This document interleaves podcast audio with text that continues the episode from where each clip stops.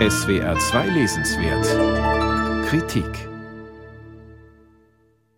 Keine Frage, dieses Buch ist das Ergebnis starker Frustration. Die Energieökonomin Claudia Kempfert, Mitglied mehrerer Beratungsgremien für Energie, macht keinen Hehl aus ihrer Verärgerung über die Energiepolitik der letzten Regierungen.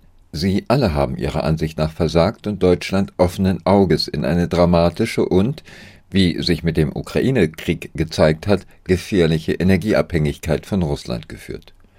Bekannt ist, dass 55 Prozent des deutschen Gases sowie 50 Prozent der Steinkohle und 35 Prozent des Erdöls bis vor wenigen Monaten aus Russland bezogen wurden. Dabei hat es, wie Claudia Kempfert an zahlreichen Beispielen aus wirtschafts- und energiewissenschaftlichen Studien zeigt, an Warnungen vieler unabhängiger Energieexperten, insbesondere auch der Autoren, nie gefehlt. Doch die Politik hat darauf nicht hören, geschweige denn reagieren wollen, ist vielmehr jenen gefolgt, die sie immer stärker in die fatale Erpressbarkeit getrieben haben, den deutschen Energiekonzernen E.ON und RWE.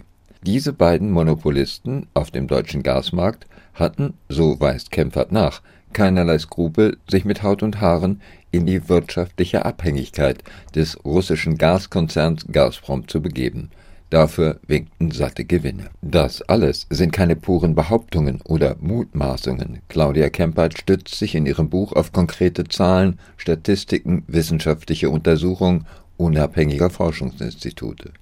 Dazu gehört auch das DIW, das Deutsche Institut für Wirtschaftsforschung, immerhin die größte deutsche unabhängige Forschungseinrichtung, dem sie als Leiterin der Abteilung Energie, Verkehr, Umwelt seit 2004 angehört. Schon 2006 hat Ihr Institut vor der gefährlichen Abhängigkeit von russischen Energielieferungen gewarnt, größere Diversifizierung und mehr Anstrengungen beim Ausbau der Erneuerbaren gefordert. Heftig attackiert die Autorin den unter Merkel dafür zuständigen Minister und Kanzleramtschef Altmaier sowie seine den erneuerbaren Energien ablehnend gegenüberstehende Mitarbeiter. Die blockierten den Ausbau der Erneuerbaren und wirkten sie mit Fake News ab, indem sie meldeten, die Energiewende würde bis 2030 eine Billion Euro kosten. Sie verschwiegen dabei wohlweislich, dass, so Kempfert, Zitat, die Kosten des Klimaschutzes erheblich geringer als die Kosten des Klimawandels sind. Ergebnis der Blockade Hunderttausende vernichtete Arbeitsplätze in den Industriebereichen der Erneuerbaren. In so drastischer, teilweise sarkastischer und ironischer Beweisführung hat bislang keine Autorin, kein Autor die verfehlte Energiepolitik seit 2005 vorgeführt. Es ist allerdings ein bisschen ermüdend, wie oft sie dabei auf ihre eigenen Warnungen und die zahlreicher Wissenschaftlerinnen und Wissenschaftler verweist. Sehr ausführlich geht Claudia Kempfert auf über zwei Dritteln ihrer, anders kann man es nicht nennen, Abrechnung mit der deutschen Klimapolitik auf die energiewirtschaftlichen und politischen Versäumnisse der CDU und SPD-Politik unter Kanzlerin Merkel ein.